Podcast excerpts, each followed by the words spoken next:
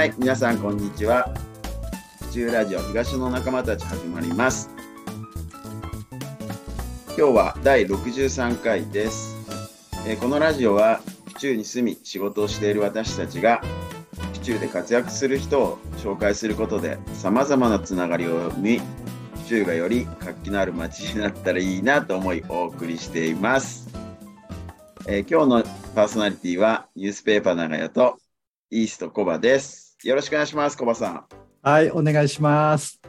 コバさん、あの前回出ていただいた若松町で農家をやってる高知隆さん、どうでした、いや、面白いですね。ねえなんか、すごい興味持ちました。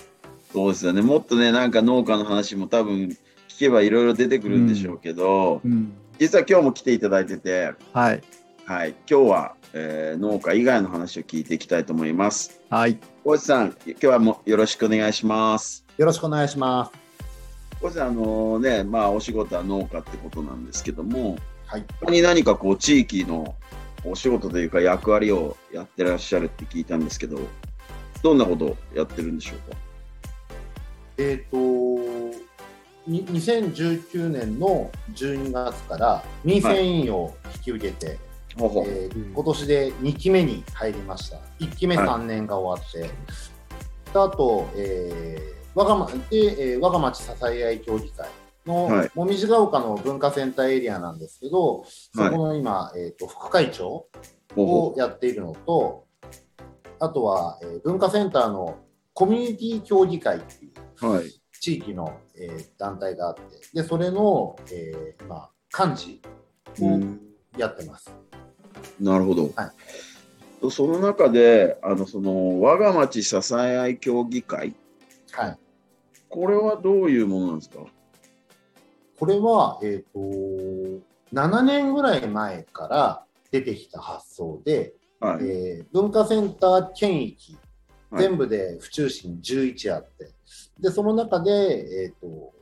まあ、自治会と、まあ、な並び立つというかで、地域のことを地域の人が、えー解決していく、うん。共共助みたいはい、なはい。精神で。で、始まって、正式には令和3年に全部の文化センターで、えー支え合い協議会っていう形でスタートしたものです。なるほど。府中市内の全11カ所の文化センターに、まあ、えーまあ、しょそあの設置されている共助のそういう団体ってことなんですね。ボランティア団体みなるほど。たいな。はい。おも主な活動としてどんなことをされてるんですか、その我が町。今、どこでもやってるのは、やっぱり、えーサロン的な、ちょっとみんなで集まっておしゃべりしようとかっていうサロンだとか、あとは、えー、大体30分でできるようなお手伝い。まあ、高齢者の方の例えばゴミ出したとか。はいはいはいはい。のお手伝いを、まあ、高齢者に限らず若いママさんの例えば、えー、とお子さんのもう臨月迎えて今月1ヶ月だけちょっと子どもの保育園を火曜日だけ送ってほしいだとか、うん。というようなちょっとしたお手伝い。はい。あとは、えー小学校の、えー登校班登校の見守り。あの、うん。危ない交差点とかで旗を振ったりだとかうん。あと、えっ、と、フードパントリーとドライブって言って、食料を集める。はいはいで、それを、えー必要な人たちに届けるっていう。うん大体、こういう活動を、どこの団体も今しています。うーん、なるほどね。で、えっと、高知さんが所属する我が町支え合い協議会っていうのは、これはどこの地域の？あ僕がやってるのは、えっ、と、もみじが丘の文化センターでやってる、我が町アリスの会はい。団体ですね。特にその中で、こう、特に高知さんがなんかこう、まあ、力入れてるっていうか、されてるような。僕がやってるのは、えっ、と、フードドライブ。その、はい食品を集めるっていう。で、えっ、と、まあ、いろんな団体がいろんなそれぞれやり方があって、例えば補助金で食料を買って、うん。それを届けるっていうようなことをやってる団体もあったりするんですけど、もみじが丘はあくまでも食品ロス、はいはい。使わなくなった食材、使わないだろうという食材なんかを持ってきてくださいという形で集めたものを、えー必要な人に届けるっていうドライブとパントリーを今やってます。なるほどね。これどうやってその告知っていうかしてるんですか？えっと基本的には、えー年に2回大きな、えーチラシ、だいたい1回1万2000部ぐらい吸って、でそれを、えーまあ、業者に頼んでポスティング。あとは、えー近くにある小学校、中学校に、えー全校配布。うんあとメンバーで月に1回、えー地区を回って、えー、顧客にポスティング。あとは、えー自治会の回覧板はいはで回したりだとかっていうことで、食品を集めたり、まあ、そのサロンをやってますよっていうのを、えーチラシを配ってます。い。うん実際、えーっと、集めて届けるっていうのをやってて、実際どのくらいのこう需要っていうか、あるの？えっ、と、始めた当初は、12、3世帯ぐらい、はい。あの、食料が欲しいって手を挙げてくれる方が12、3世帯で始まったんですけど、やっぱりそれがコロナ禍っていうこともあったりして、あるところから20世帯になって、で、ある時から30世帯になって、うん。で、やっぱり今は、そのよく言う物価高だとか、はい。ろんな状況の中で、去年の10月にやった時は42世帯ぐらいまで増えてるっていう、まあ、減りもしないで、徐々に徐々に、まあ、右肩上がりになっちゃってるっていうのが現状ですよね。そうすると、その中でその人たちに配るだけの食料って集まるもんなんですか？うん基本的には毎週月曜日、もみじが丘の場合には毎週月曜日1時半から、えーフードドライドライブっていうことで、えー困りごと相談会と、社協さんが、社会福祉協議会さんの困りごと相談会に併設する形でドライブってやってるんですけど、なかなかやっぱりその認知度も低いっていうのもあって、集まらないっていう、まあ非常に苦しい、ほ欲しいって手を挙げる方が増えてきてるのに、はい。えー食料が集まらないっていう状態がずっと続いて、続いてます。うんその中で何かこう、新しい取り組みでこう食料が集まるようにしようみたいなことは？えーたまたま新町の支え合いの会の皆さんが、えー近くにある小学校にアプローチをして、保護者会の時に集めたっていうのを聞きつけて、うーん。で、我々もやっぱりその活動が、我が町ってそもそも何なのっていう状況なんで、うんうん。えー近くにある、あの、もみじが丘の一丁目の町会の自治会の運動会があって、そこにちょっとお邪魔したんですよ。当日、あの、し食料の集めるのをやりたいんですっていうことで、うん。町会長さんに OK もらって、で、チラシを吸って、回覧板で回していただいたのと、あと、そこの町会は、あの、LINE の公式アカウント持ってるんで、でそれでも発信してもらって、で、当日我々メンバーが4人で行って、あの、食料を集めるよというのをやって、えっ、と、45キロぐらい1回に集まったんですよね。はいはいはいはい。で、あ、こうやって告知をしてイベントの時に乗っかれば比較的食料が集まるんだなうんというのもあったんで、今、えーやったのが、この前やったのが、受賞に PTA の会長さんのところに行って、で、役員会でちょっと説明をさせていただいて、えー学校の校長先生にも OK をいただいて、保護者会ではい。食料を集めるっていうのをやりました。で、3日間、低学年、中学年、高学年の3日間でやっぱり40数キロ集まって、で、それを、えーパントリーで配布するというのができました。なるほどね。今まではまあ文化センターに、まあ、ま、町じゃないけど待ってる状態だったんだけど、まあ、その、えっ、と、ご自身が管轄してるエリアのいろんなイベントに出てったり、そういった学校の保護者会で集めるってことをやり出した。そうですね。これはどんどんこう広げていこうっていう感じですか？で、今、あの、アプローチしてて OK もらったのが、えー若松小学校はい。も、えー来、えーと、来月、再来月3月の保護者会でやらせてもらうのと、あと日中にもアプローチをさせていただいて、これもやっぱり3月、保護者会の時にやるっていうことで、まあ今、詰めの段階には入ってきてるんで、あの、時間だとか、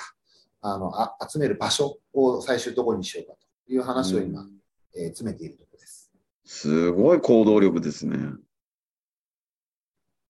なんか、いきなり突撃訪問。突撃訪問で、あのー ああ、あの人知ってるなって、顔見知り程度で連絡先わかんないのにみたいな。紹介して紹介してって。で、やっぱりそこで言っても、は、我が町、え、何ですかみたいな。やっぱり認知度が圧倒的にまだ低いんで、うん。まあそれはこうよって。で、僕一人で行っても当然説得力ないんで、脱線ばっかりしちゃうんで。で、えー、我がま、あの、社会福祉協議会の地域の、地域コーディネーターっていう方がいらっしゃるんで、一緒に伺って、うん、あの、やってもらってます。なるほどね。あれですよね。そうやってこう、外に出ていくことで、そのね、保護者会でやっぱやるってことは、その地域に住んでる保護者の人たちとか子供たちもそれによって知るっていう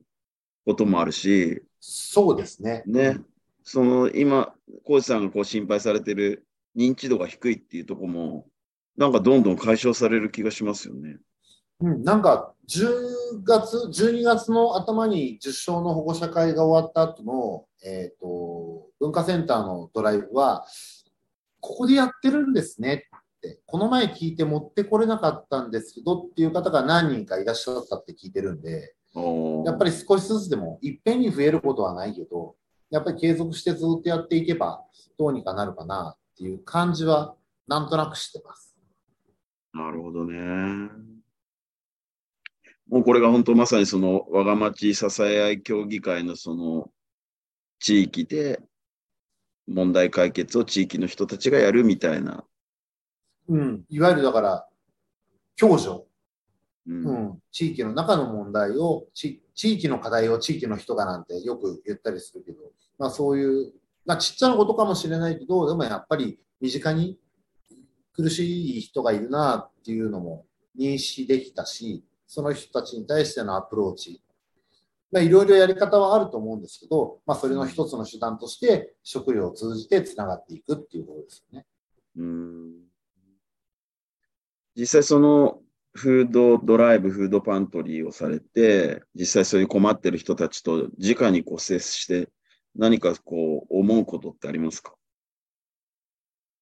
あの、いろんな家庭の状状家庭の状況があって、あの、当当然その、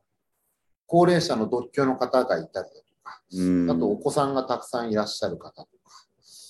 あとはやっぱり母子家庭の方とか。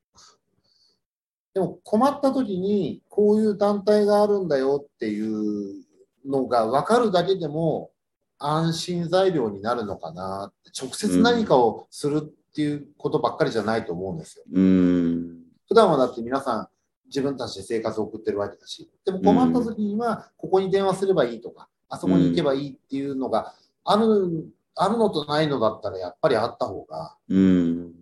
安心なんじゃないのかなとは思いますよね。そうですよね。あとは顔も見れるっていうのもあるし。うん。で、我々はその、基本的には取りに来てくださいね、にしてて。